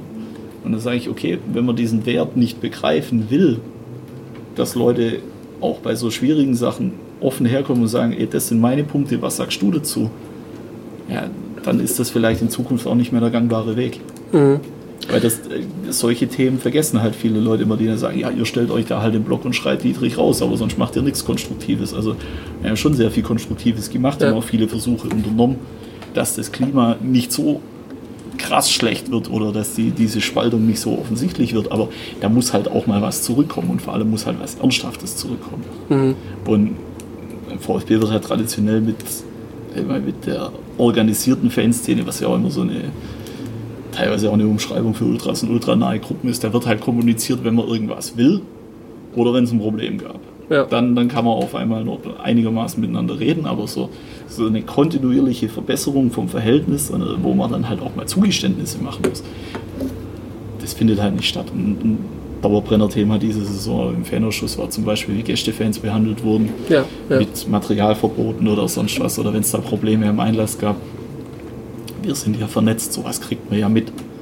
Und dann bringt man sowas halt ein, Fanausschuss, und dann geht es erstmal nur darum, von VfB-Seite darzustellen, wir haben alles richtig gemacht, wir haben keine Fehler gemacht, die Fehler hat jemand anders gemacht und so. Ey, es ist doch müßig. Also jeder macht doch mal Fehler. Es ist doch auch scheißegal, wer jetzt den Fehler gemacht hat. Es geht doch darum, das, das aufzudröseln und sicherzustellen, dass sowas nicht nochmal passiert. Ja. Und das ist so, da erlebst du es halt vom ganz Kleinen bis ins ganz Große, so diese Unfehlbarkeit und wir machen immer alles richtig und wir haben die Weisheit mit Löffeln gefressen und zur Not pressen wir unsere Meinung einfach durch. Ja. War das schon mal anders? Vom Grundsatz her nicht, aber es ist schon extremer geworden. Also ich überlege, was so die letzten Sachen waren, die, die vereinspolitisch gelaufen sind, zum Beispiel bei der Wappenkampagne mhm. war es auch so, dass man versucht hat, es lang zu ignorieren. Und damals haben wir krass darauf hingeschafft, dass das Thema Richtung Mitgliederversammlung geht und dass es einfach eine Beschlussfassung dazu geben kann, wo man dann auch immer Überzeugungsarbeit leisten musste, dass, dass das Thema überhaupt relevant ist für eine Mitgliederversammlung und so weiter und so fort. Das war halt relativ unkritisch, weil es gab jetzt nicht arg viele Gegenargumente gegen das Wappen, bis auf das, dass es ein Schweinegeld kostet, das umzurüsten. Ja. Wobei der Schweinegeld auch immer relativ ist, also da wurde ja auch viel übertrieben. Ja. Aber kannst du dich an, an fachliche Dinge erinnern oder an, an, an, Themen per se, die in, in die Richtung gehen? Das ist halt alles schon alt. Also was, was super funktioniert hat damals, war äh, der Umbau von, mhm, vom Stadion. Stadion. Ja. Wo dann viele Kompromisse auch gefunden wurden oder halt durch das, dass man miteinander geredet hat, viele Sachen auch abgeräumt wurden, die jetzt bei der Planung nicht äh, auf, dem, auf dem Radar waren. Zum Beispiel, dass die Mundlöcher versetzt sind und keine Mundlöcher zentral hinterm Tor oder solche Geschichten, mhm. dass, man, dass es in der Kurve keine VIP-Logen gibt. Mhm. Zum Beispiel solche Sachen, weil das bei, bei Choreos ein Problem ist. Und mhm. gerade wenn du so eine Kurve hast, die geteilt ist mit Oberrang, Unterrang, bietet es sich ja immer an, irgendwas hochzuziehen oder runterzulassen ja. und dann sehen die halt in der Loge nichts und dann ist das Theater vorprogrammiert. Und solche Sachen, dass halt da keine Logen reinkommen. Oder dann ging es darum, ob man Videowürfel braucht oder nicht, wo man gesagt hat, also gegen uns brauchen wir keinen Videowürfel. Oder da, da konnte man einfach viele Sachen dann auf dem, im Miteinander noch regeln. Das Ding war halt, damals gab es das Verständnis, okay, man kann Kompromisse machen, jeder findet irgendwo seinen Platz. Da war, keine Ahnung, die, die, der Name von der Kurve wird nicht verkauft. Dafür haben wir dann halt auch so ein Bezahlsystem geschluckt und haben gesagt, okay, das ist jetzt was, da müssen wir uns jetzt nicht dafür verkämpfen. Dann gibt es halt diese, diese Bezahlkarte. Mhm. Das hat sich ja dann auch wieder. Ist schon wieder durch, ja? Ja, aber damals gab es halt die, diese Mentalität noch, auch von beiden Seiten, okay, ich mache hier ein Zugeständnis und dann kriege ich dafür was. Und am Ende stehen wir beide gut da. Mhm. Das hat man dann beim Thema Ausgliederung versucht, das auch so viel im Dialog zu machen. Auch mit dieser Vereinsentwicklung, Regionalversammlung und so weiter. Ja, war und so der da beteiligt? Ja. Also sehr, ich war selber in dieser Arbeitsgruppe drin. Mhm. Und also unsere Leute waren bei allen Regionalversammlungen mhm. halt immer diejenigen, die in dem Eck wohnen. Ja. Ich war aber fast bei allen zum Beispiel. Ja, ja. Und das haben wir schon angenommen. Das Ding war aber, das konnte halt von vornherein nicht funktionieren, weil wenn du so ein Dialogformat machen willst oder die Leute nach ihrer Meinung fragst, dann kann halt auch passieren, dass die Leute eine Meinung haben. Und der Plan zur Ausgliederung, der lag ja in der Schublade und der war genauso und der war nicht verhandelbar. Und dann wird Dialog halt schwierig. Und aus meiner Sicht wird halt immer nur versucht, bei allen Versammlungen oder Regionalkonferenzen so diesen fertigen Plan zur Ausgliederung, AG mit Investor Daimler und fertig, den so als eierlegende Wollmilchsau für alles zu mhm. verkaufen. Mhm. Der macht den Mitgliedereinfluss besser, der, der, bringt uns finanziell in neue Sphären, das, das äh, ja, der, der bringt uns überall, der, die Sponsoreneinnahmen steigen, der, beim Daimler schrauben die Leute schneller, alle, alles wird besser, alles ja, wird ja. gut und das Konzept hat halt nicht dazu gepasst, wenn ich keine Zugeständnisse machen will oder nicht bereit bin, eine Idee im Dialog zu entwickeln, wollte so ein Format auch nicht machen. Mhm. Und deswegen hat es halt da nicht funktioniert. Und so dieses, dieses Ding geht schon immer mehr in die Richtung, dass der VfB möchte halt was machen, hat den Plan genau da drin, will sich da auch nicht reinquatschen lassen und geht jetzt dazu über, so Mehrheiten zu beschaffen. Und da kommen wir jetzt ein bisschen in die Richtung von diesem Thema Mitgliederversammlung. Mhm aus unserer Sicht hat dieses, diese Funktion Mitgliederversammlung, dass man halt sich da trifft, der Vorstand da ist, Aufsichtsrat, also je nach Begrifflichkeiten Vor- und Nachausgliederung und man eben da ein direktes Feedback geben kann durch Entlastung, Nicht-Entlastung, Wahl, sonst was. Das hat halt wahnsinnig gelitten dadurch, dass es eh immer schon so ein ungutes Gefälle ist, weil der VfB quasi die Kommunikationshoheit hat und natürlich die Sitzung leitet und so weiter und so fort. Aber dann wurden halt immer wieder auch Themen reingebracht, die noch klarer darauf ausgelegt waren, das Ding dominieren zu können oder in die mhm. Richtung lenken zu können. Zum Beispiel dieser Antrag auf Briefwahl, Briefwahl. ich weiß gar nicht, genau. wie, wie, oft der ja, kam. Ja. Und statt dass man es nach dem ersten Mal gut sein lässt, dann ne, kommt er wieder und kommt er wieder und kommt wieder in irgendeinem Paket und dann so solche Geschichten wie, dass auf der Mitgliederversammlung irgendwelche Lügen erfunden werden von irgendwelchen Leuten, die angeblich mit uns geredet haben ja, und ja. denen wir dann irgendwelche unmöglichen Statements gegeben hätten. Also es ist doch einfach nur billig. Und dann die Aussprache wird abgebrochen, dann werden so, so Kampagnen wie Ja zum Erfolg gefahren und dann Trikots verschenkt und also ich weiß, ich bin auch zur Mitgliederversammlung gegangen, da war die in der, in der halbdunklen Schleierhalle, hat acht Stunden gedauert und die mhm. Wurst hat 3,50 gekostet. Ja. Das habe ich auch gemacht. Also ich brauche kein Geschenk dafür, dass ich zur Mitgliederversammlung gehe. Das, für mich gehört es dazu. Aber ich sage ja, diese, diese Einrichtung oder die, diese, diese Idee Mitgliederversammlung, das hat halt schon gewaltig gelitten, dadurch, wie es halt in den letzten Jahren genutzt wurde. Sondern es wird halt auch nicht zum ja, zum Austausch genutzt, sondern es ist halt auch wieder was, da geht man mit seiner Idee hin und versucht die durchzupressen. Und das Problem gab es schon immer, aus meiner Sicht, also bis auf diese Ausnahmen, sage ich bewusst, aber es ist halt viel, viel krasser geworden. Und deswegen, klar, die, die Probleme kommen nicht mit Dietrich oder die, die hat er nicht erfunden.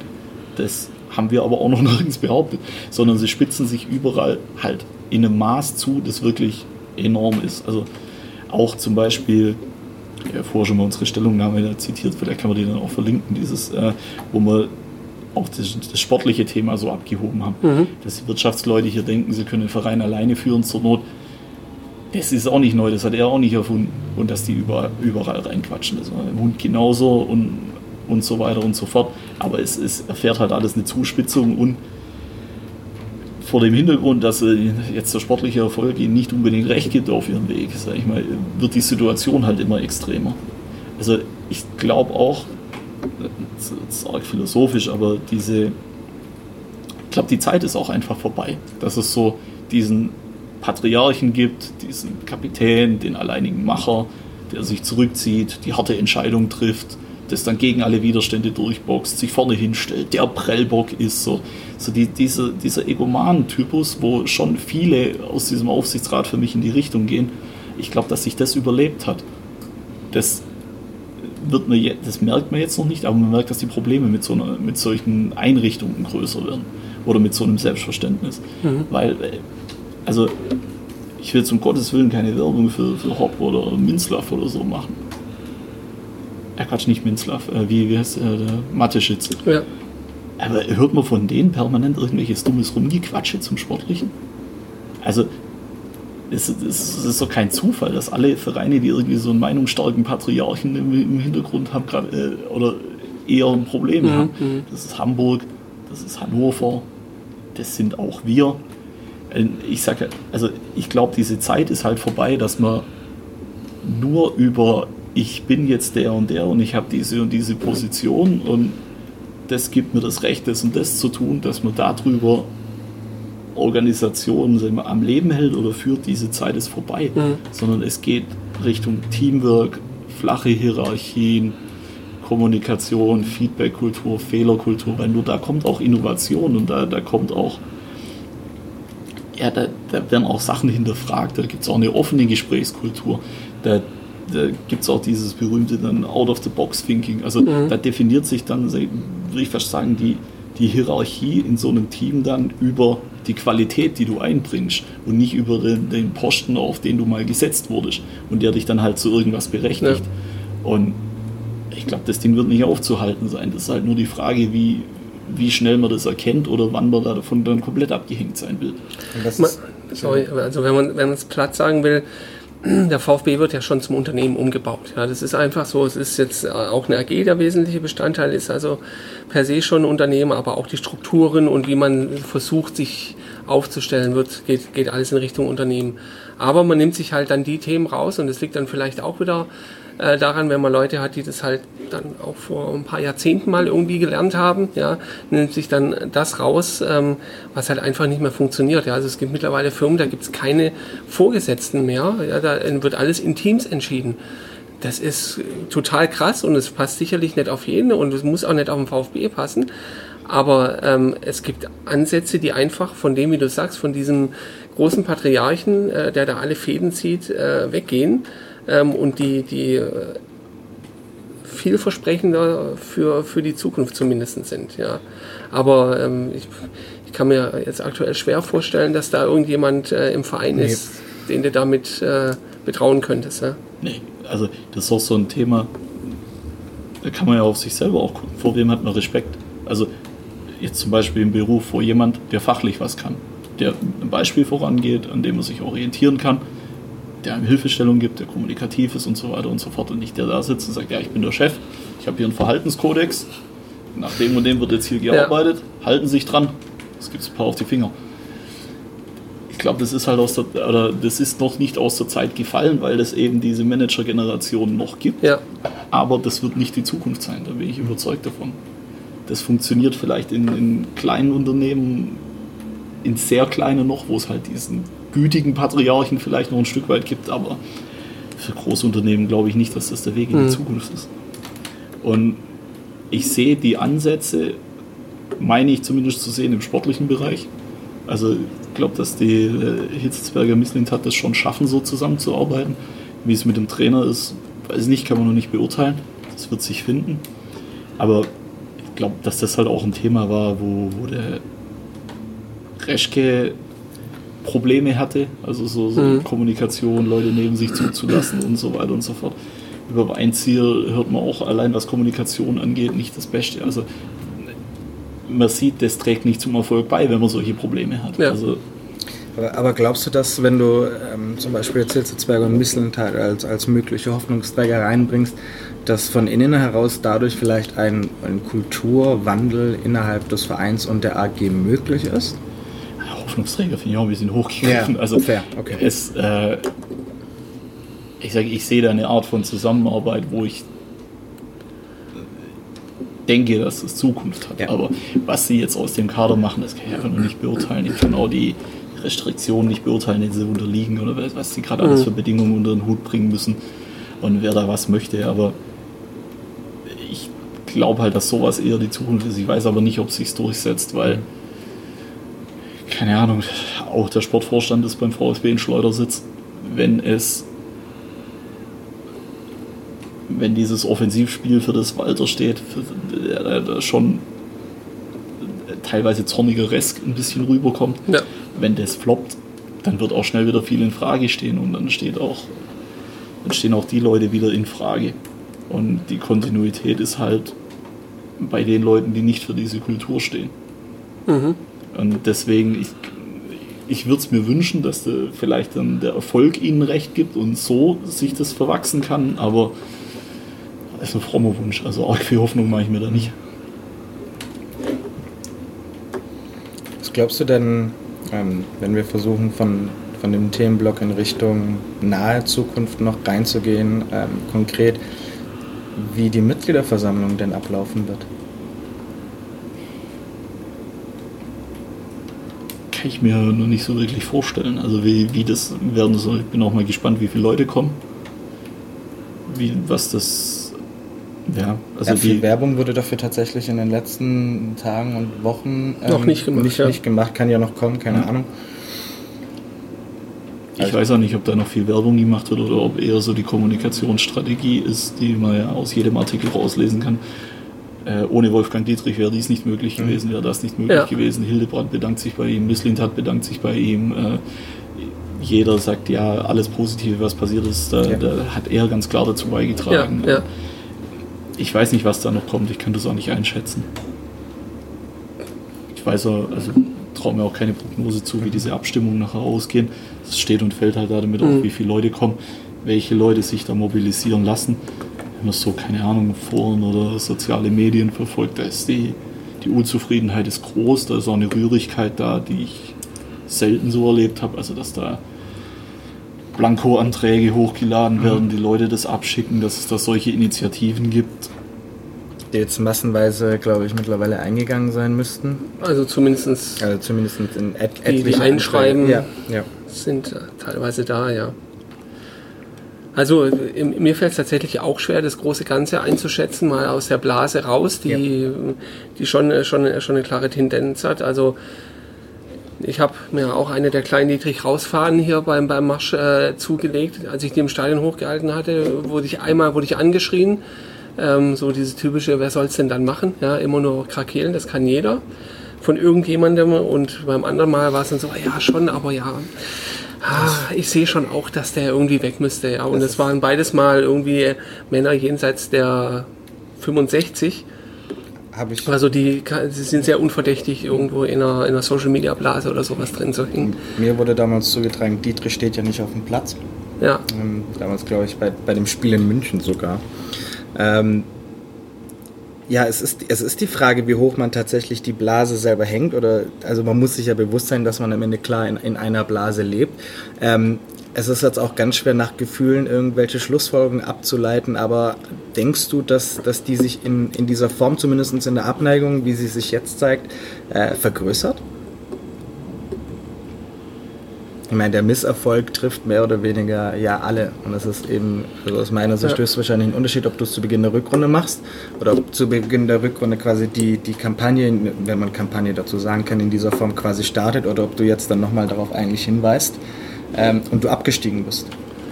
Es ist halt, also jeder muss sich halt da auch selber nochmal diese Sachen vor Augen halten, die Ja. ich vorher gesagt habe. Wir Ja. sind abgestiegen, Gehaltsvolumen, Platz 7, drei Rekordtransfers gemacht diese Saison. Also ich habe es heute extra nochmal angeschaut. Der letzte Rekordtransfer, den wir hatten, bis der Gonzales kam, der war der erste, glaube ich, der den, den Rahmen nach oben gesetzt hat, das war Kuzmanovic, 9-10. ja, Also äh, es, das ist nicht so, dass wir das jede Saison reißen, diese Marke.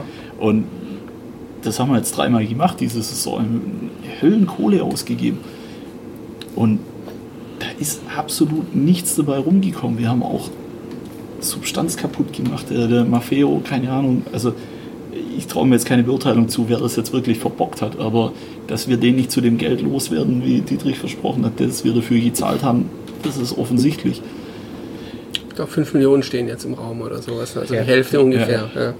Ja. gut, wobei da noch das Gerücht war, ob, äh, weil wenn der nach Girona geht, die gehören ja wieder zu dieser City Football Group, ja. ob dann diese Weiterverkaufsbeteiligung wegfällt, weil er ja eh wieder in der City Football ja, Group ist. Ja. Aber das ist Spekulation, das weiß ich nicht. Mhm. Also es kann nur sein, dass diese Rechnung mit, dass es genau die Hälfte nicht aufgeht. Aber auch so, also wir haben jetzt die, diese zitierte Reschke-Rampe ist verpufft, wir sind trotzdem abgestiegen müssen Gehälter abbauen ohne Ende. Also diese, diese Platz 7 Gehaltsstruktur, die muss halt, erstens, das Geld ist ja bezahlt worden, ja. ohne äh, einen Gegenwert generiert zu haben, das ist weg. Dann muss man aus diesen Verträgen rauskommen, muss gleichzeitig eine, eine Zweitliga-taugliche Mannschaft äh, zustande kriegen. Also ich meine, es muss doch jeder in der Lage sein, diese Entwicklung zu sehen und dann ist es doch auch egal, wo man herkommt. Also es, äh, man muss ja kein Ultra sein, um Dietrich kritisch zu sehen oder man muss ja kein, kein Twitterer sein, um ihn kritisch zu sehen.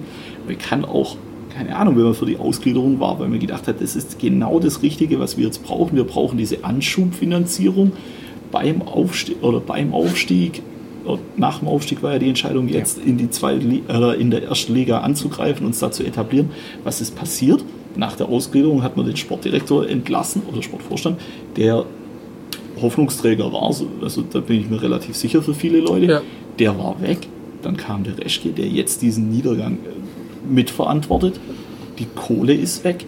Also da würde ich mir auch als Ausgliederungsbefürworter verarscht vorkommen, weil ein Jahr zum Erfolg ist definitiv nicht eingetreten. Mhm. Wir sind heute in der Situation, die wir beim letzten Abstieg auch hatten, plus dass wir schon ausgegliedert haben, schon Anteile verkauft haben.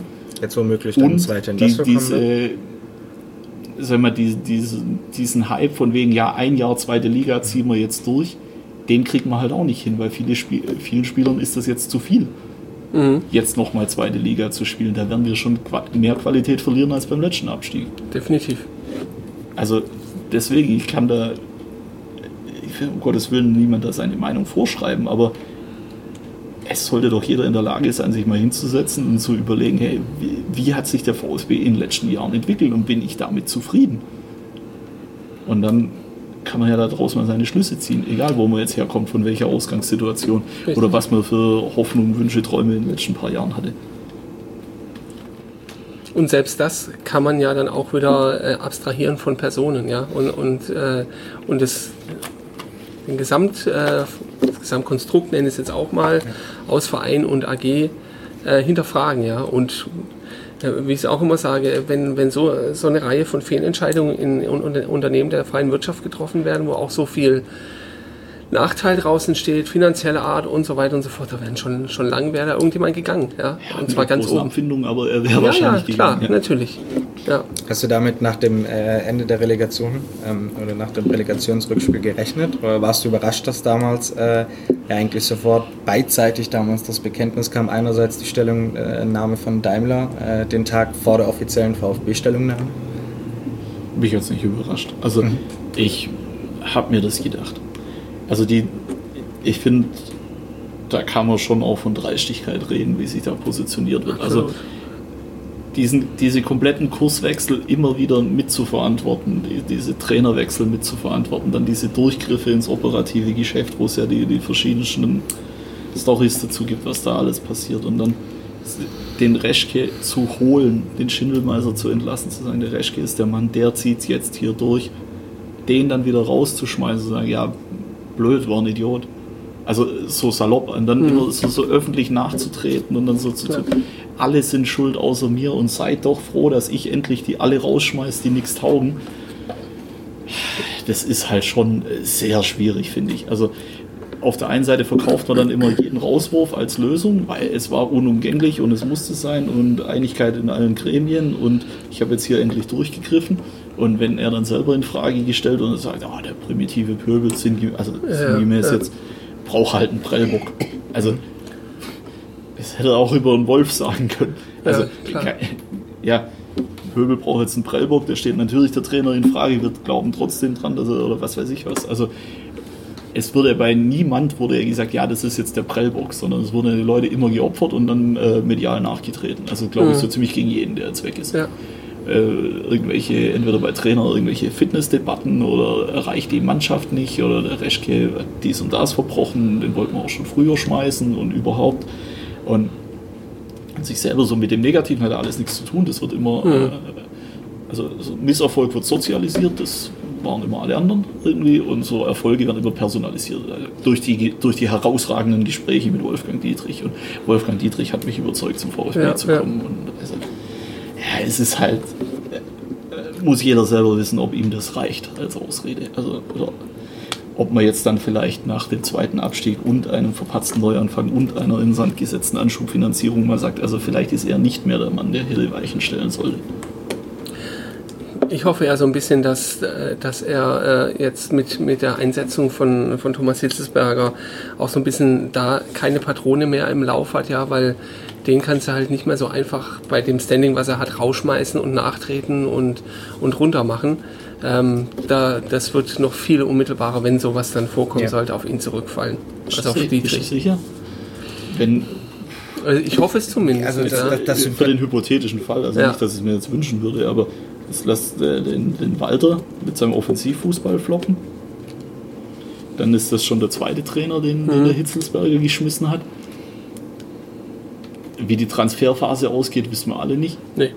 Es deutet viel darauf hin, dass es krasse Veränderungen gibt. Im Misserfolgsfall wird ihm der Misserfolg nicht recht geben, dass diese Veränderungen richtig waren. Dann hast du da wieder eine Baustelle dazu. Also da kann sich sehr schnell sehr viel sammeln. Und Aber ich, ich weiß nicht, also dann, dann also beim VfB wird mich echt nichts mehr Nee, wundern. das das sowieso. Also, Also, ja. ja.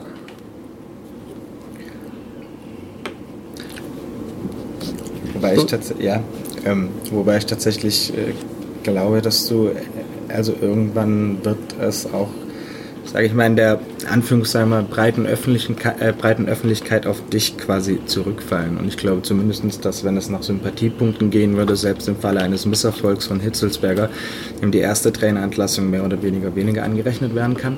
Eben wegen der Situation, in der er dann quasi, in der die in der er quasi reingeworfen wurde. Ähm, und dass ähm, ein, ein quasi ein Rauschmiss, ein Rauschmiss von Hitzelsberger ähm, auch Dietrich dann überstehen würde, ist ein optimistischer Weg. Also ich würde dann, glaube ich, die Variante sehen, dass er dann nicht mehr antritt oder irgendwie sowas. So, Ja, okay. so dann in einem Jahr dann sagt, ja, ich habe hier, äh, wir sind jetzt aufgestiegen wieder, haben uns oder Das Feld ist bestellt, jetzt kann ja ich. äh, äh, irgendwie diesen kommunikativen Dreh zu kriegen. Ja, ich habe hier ja also ein, ein wunderbar gemachtes Nest hinterlassen Ja, ja. und jetzt bin ich aber alt und dann dann diese Ausfahrt nimmt. Also das ist das Maximum, was ich mir da an, an, äh, an Selbstkritik bei ihm vorstelle. Ja, Ja. Wobei selbst das in der jetzigen Phase, so weit ist er noch nicht, haben wir ja, Nee, haben wir ja gelernt. nicht, das. Läuft keiner weg hier. Ja. Gut, ja, ich persönlich MV, ich bin auch gespannt, diese ganzen Anträge. Also zum einen haben wir ja diesen, diese Geschichte, dass Einzelentlastungen stattfinden sollen, was ich ganz gut finde, zumindest der Signalwirkung halber. Ja.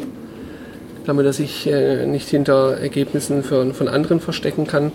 Ähm, und dann klar ist die Frage der Abberufungsanträge, ob die durchkommen, werden wir nächste Woche mal fragen äh, im Vereinsbeirat, ähm, wie die denn da mit umgehen, mit diesen ganzen Anträgen, die da gekommen sind. Aber ich sehe es schon, schon als schwierig an, dieses Quorum zu erreichen dann.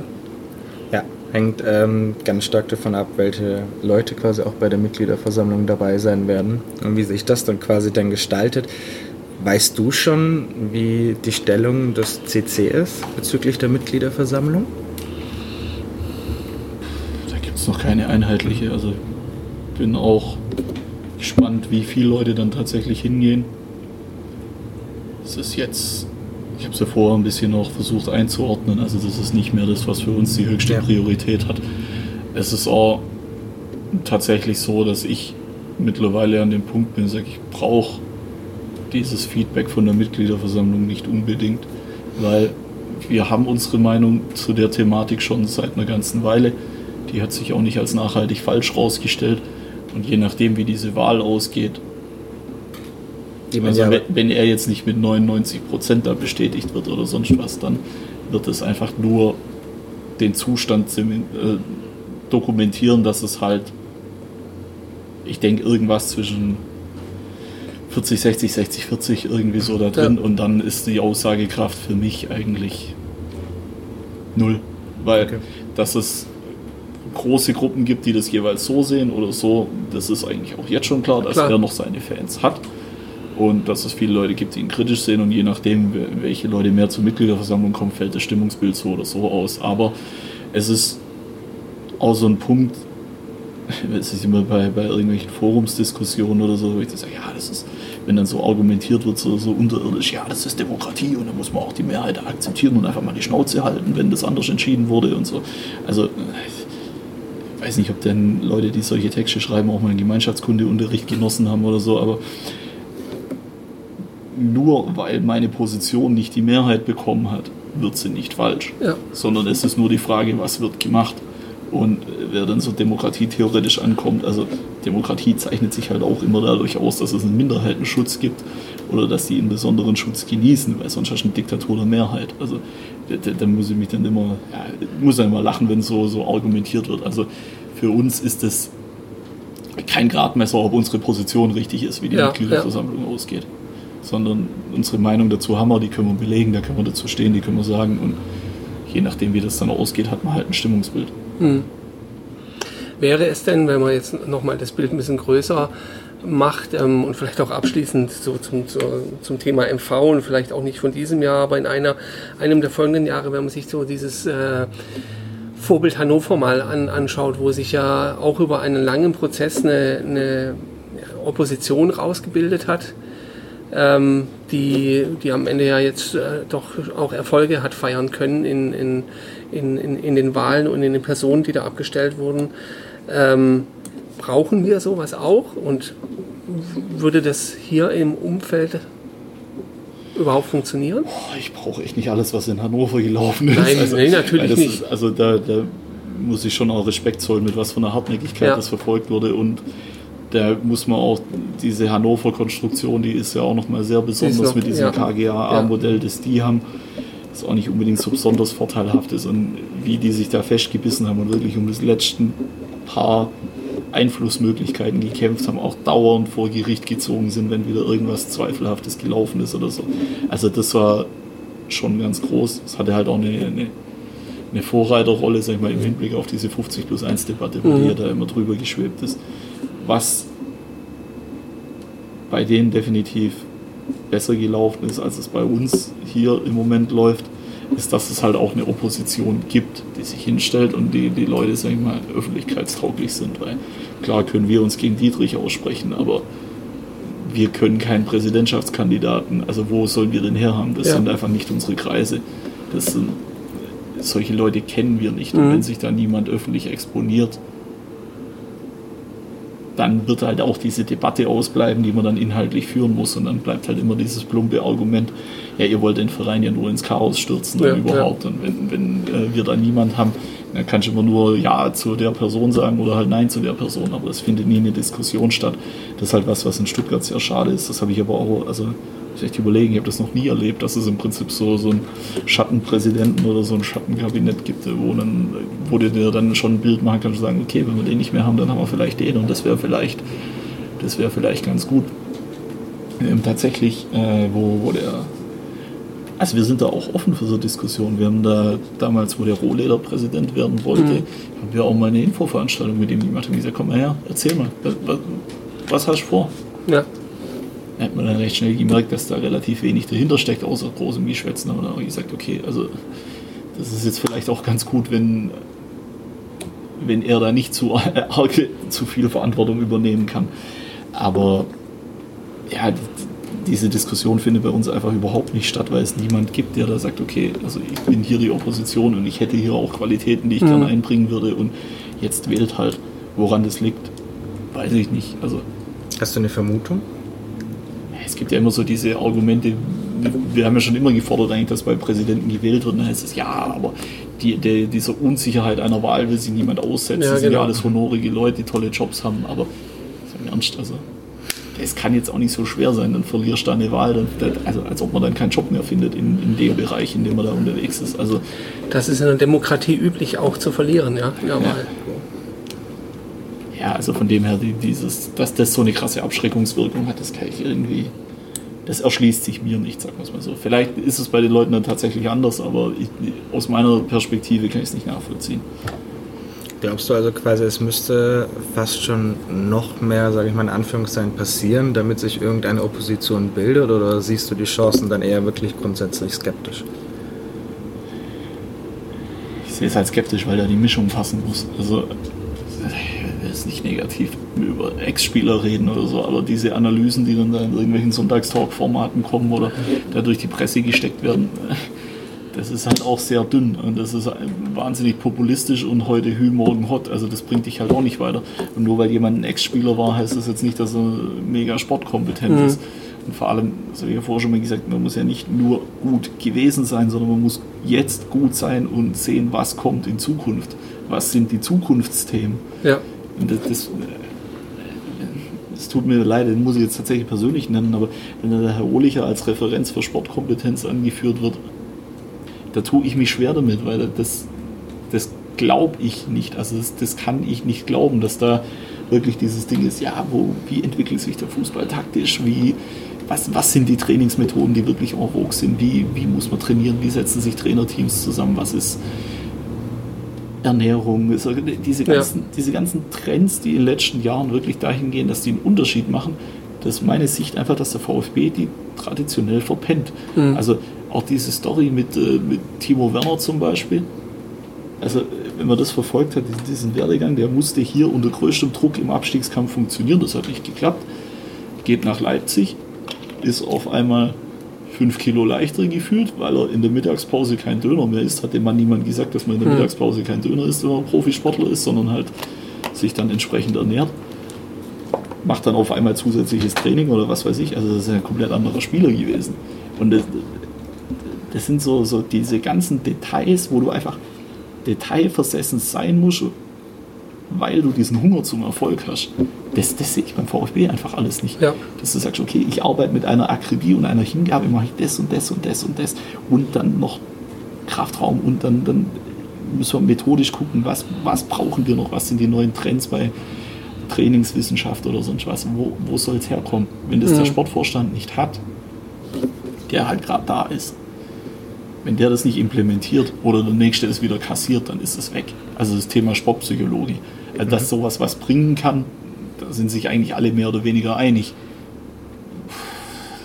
Wurde bei uns nie kontinuierlich verfolgt. Sowas macht aber nur Sinn, wenn du es kontinuierlich und ernsthaft betreibst. Ja. Und dann ja, die Fragen kamen ja im, im Laufe jetzt der Rückrunde auf, ähm, ob, ob man da irgendwie sich noch überlegt, vielleicht einen Sportpsychologen einzustellen. Ich kann mich, glaube ich, erinnern, dass damals die offizielle Position war, dass es jetzt per se auch keinen Sinn ergeben würde, rein aus der Situation heraus, ähm, weil du quasi auch erstmal miteinander warm werden musst ähm, und ja auch eine Art Vertrauensverhältnis entwickeln musst. Mhm. Ähm, nur das quasi als, als Ergänzung dazu. Ja, aber es stimmt schon. Also ich meine, wir müssen es jetzt nicht mit Man City vergleichen oder sonst was, ganz gewiss nicht. Aber wenn die in Kältekammern arbeiten und in, in, in Höhe, Höhenkammern arbeiten und was weiß ich, dann gibt es eigene Einwurftrainer, da sehe ich halt hier keinen, der irgendwie auch mal auf die Idee kommt, vor allen anderen. Da ist immer wieder, der VfB ist immer gut dabei, irgendwie was nachzumachen, der ist aber meistens schlechter. Ähm, aber selber da drauf zu kommen, das ist zumindest bisher war es relativ schwierig. Vielleicht äh, sind die aktuell äh, zuständigen Personen da besser. Ja. Weiß nicht auch je nachdem, wie, was für einen Einblick man dann auch einfach immer in die gesamte Thematik ja. von außen hat. Das muss man ja dazu auch genau. beachten. Okay, ich glaube, ähm, so das, äh, das Gros der, der, der, interessanten Themen, die wir hatten, haben wir, haben wir besprochen. Ähm, zum Abschluss äh, vielleicht noch was glaubst du, wird die nächste Saison Hast, kannst du überhaupt schon was einschätzen? Oder glaubst du, dass sich noch eine Euphorie bei den Fans entwickelt? Oder wie es im Stadion sein wird? Eine Euphorie, also so wie es bei der letzten Zweitligasaison war, so von Anfang an, das glaube ich nicht. Ja. Bin auch gespannt, wie sich die Kartenverkäufe weiterentwickeln. Sollte sportlich tatsächlich ein Trend da sein, dass man äh, relativ verlässlich davon ausgehen kann, dass man halt auch mal zwei, drei Spiele in Folge gewinnt, mhm. dann glaube ich schon, dass das auch wieder so ein gewisser Hype da ist. Aber es würde mich schon überraschen, wenn alles relativ analog der letzten Zweitligasaison läuft, weil damals war das halt auch so ein Stück weit ein Abenteuer und ja, das hat man jetzt noch nie und jetzt hat man es halt gerade erst gehabt. Also, und ich finde, damals, man hat den Unterschied schon gemerkt zur ersten, zweite Liga. Es ist alles ein bisschen kleiner, es ist ja. alles ein bisschen. Es hat alles auch nicht so die große Relevanz und es, es dominiert auch nicht so die Berichterstattung. Und also ich fand einfach alles ein bisschen kleiner, ein bisschen geerdeter und ja, auch die Spieler, die damals da waren, so, so bodenständiger und bin gespannt, wie, wie das Gefühl dann diese Saison wird. Hm. Ich für mich vermute ja, dass die ersten Spiele relativ bitter für uns werden, weil jetzt die fünf Wochen Vorbereitung mit einem Rumpfkader, komplett neue Spielideen, neuer Trainer und so weiter, bis das mal äh, verankert ist, äh, da wird noch einiges an Zeit vergehen, ja. Da bin ich mal gespannt, dann auch, äh, wie, wie, geduldig wir alle dann auch sind. Ja, der Zug nicht im, im schlimmsten Fall schon recht früh abgefahren sein könnte, wenn du überlegst, dass du dir eigentlich per se nur eine bestimmte Anzahl an Niederlagen erlauben dürftest. Mhm. Ja, und dann kommt halt das Ding dazu, dass die zweite Liga früher startet. Ja. Das heißt, Wahrscheinlichkeit, dass die zwei, in den zwei Wochen, wo die erste Liga noch nicht spielt, dass da vermeintliche Top-Spiele schon stattfinden. Also nicht alle, aber die würden wir auch dann zum Ende, wenn es entscheiden wird, haben. Aber also ich könnte mir zum Beispiel vorstellen, dass wir in den ersten zwei Spieltagen gegen Hamburg spielen ja, oder ja, ja. Hannover. Also auf jeden Fall einen von denen, die, die halt jetzt schon als klare Favoriten dastehen. Eröffnungsspiel wahrscheinlich, ja. Ja. Ja, dann äh, müssen wir uns einfach mal überraschen lassen, was so kommt äh, in der nächsten Saison, auch äh, weil, wie sich der Verein entwickeln wird. Ähm, wir werden es begleiten. Wir werden es begleiten und bedanken uns bei dir, Dani. Einerseits, dass du dir die Zeit genommen hast, andererseits, dass du in einen recht schönen äh, Redefluss reingekommen bist und man dir sehr, sehr schön zuhören könnte. Ähm, und ähm, ansonsten gibt es, glaube ich, tatsächlich nicht mehr viel zu sagen, oder? Wir wünschen eine schöne Sommerpause, eine restliche. Jo, dann Dankeschön. Viel Spaß mit dem Vereinsbeirat. Ja, danke. Und bis dahin. Tschüss. Ja, so viel zu unserem Gespräch mit Dani. Wir haben die Dokumente, über die wir gesprochen haben, in den Show Notes verlinkt oder ihr findet sie auch auf unserer Website unter nachspielzeit.online. Wenn ihr der Nachspielzeit auf Twitter folgen wollt, dann tut das gerne. Wir sind zu finden unter podcastvfb. Und wie immer die Bitte und den Aufruf, bewertet uns in den Podcast-Portalen, schreibt am besten auch eine, eine Textrezension. Wir lesen sie auch gerne vor, egal wie sie ausfällt. Auf jeden Fall hilft uns das tatsächlich sichtbar zu sein und ähm, von noch mehr Leuten gehört zu werden. Wir hören uns schon in Bälde wieder. Wie gesagt, der Vereinsbeirat ähm, steht als nächstes auf dem Programm. Auch das sollte ein interessantes Gespräch werden, auf das wir uns sehr freuen. Und wir sind sehr gespannt, was dabei rauskommen wird. Bis dahin verabschiede ich mich und sage Ciao. Nachspielzeit. Der Podcast, bei dem es nur am Rande um das Sportliche, aber immer um den VfB Stuttgart geht.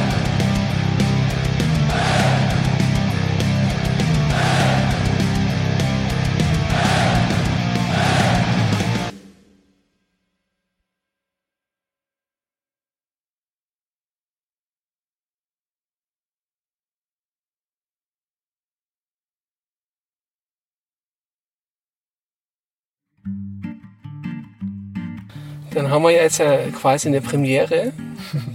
Wir haben gerade mit dem Danny gesprochen vom Kommando und nehmen jetzt unser Fazit gleich sofort live danach auf. Wie fandest du es denn? Gutes Gespräch, super Gesprächspartner, ähm, sehr interessanter Gesprächspartner, mit dem wir leider nicht über alles sprechen konnten, was es so an Themen gibt. Da gibt es sicherlich noch viel, viel, viel, viel mehr. Ähm, aber ich glaube, einige wichtige, zumindest jetzt auch was die nächste Zeit angeht, haben wir schon gestreift. Ja, finde ich auch. Ich finde ihn auch sehr, sehr eloquent ähm, und merkt, wie angenehm das tatsächlich ist, wenn man äh, von Angesicht zu Angesicht sprechen kann. Ja. Ähm, dass es eine, eine ganz andere Atmosphäre hat, wenn du deinen Gesprächspartner direkt gegenüber hast. Mhm. Und statt dann ähm, quasi ist über, über einen Laptop auf, übers Laptop aufzunehmen äh, und dann eigentlich nie weiß, ob du dich jetzt in die Diskussion einklinken kannst oder nicht, ob die Person noch ein paar Sätze sagen möchte oder ja. nicht. Ja, und äh, was eben auch gut war, man, man konnte ihn auch einfach sprechen lassen. Es Ja, äh, echt super. Hat, hat echt Spaß gemacht. Wird jetzt auch spannend zu sehen, ähm, dann die, äh, wie es der nächste, in der nächsten Ausgabe läuft mit dem Vereinsbeirat. es kommt jetzt alles schön Schlag auf Schlag. Ja, ne? richtig. Aber da haben wir da mal ein gutes Kontrastprogramm, vermute ich mal. Und werden auf jeden Fall mit äh, vielen Gedanken reingehen. Absolut. Ähm, ich meine, vielleicht kann man an der Stelle noch sagen, vielen Dank für all die Fragen, die bisher auch reingekommen sind. Und äh, die Leute, die die Kommentarfunktion im Blog ähm, Genau. genutzt haben. Vielen Dank für all den Input. Also ihr habt bis äh, Mittwoch, 25. ist das dann, glaube ich. Ja. Habt ihr noch Zeit? Ähm, schreibt uns viel, schreibt uns lange. Wir nehmen alles mit ähm, und ähm, ja, bekommt dann hoffentlich auch die äh, Antworten auf eure Fragen. Ja, gut. ähm, dann würde ich sagen, hören wir uns nächste Woche wieder. Genau. Und bis dahin. Ciao. Tschüss.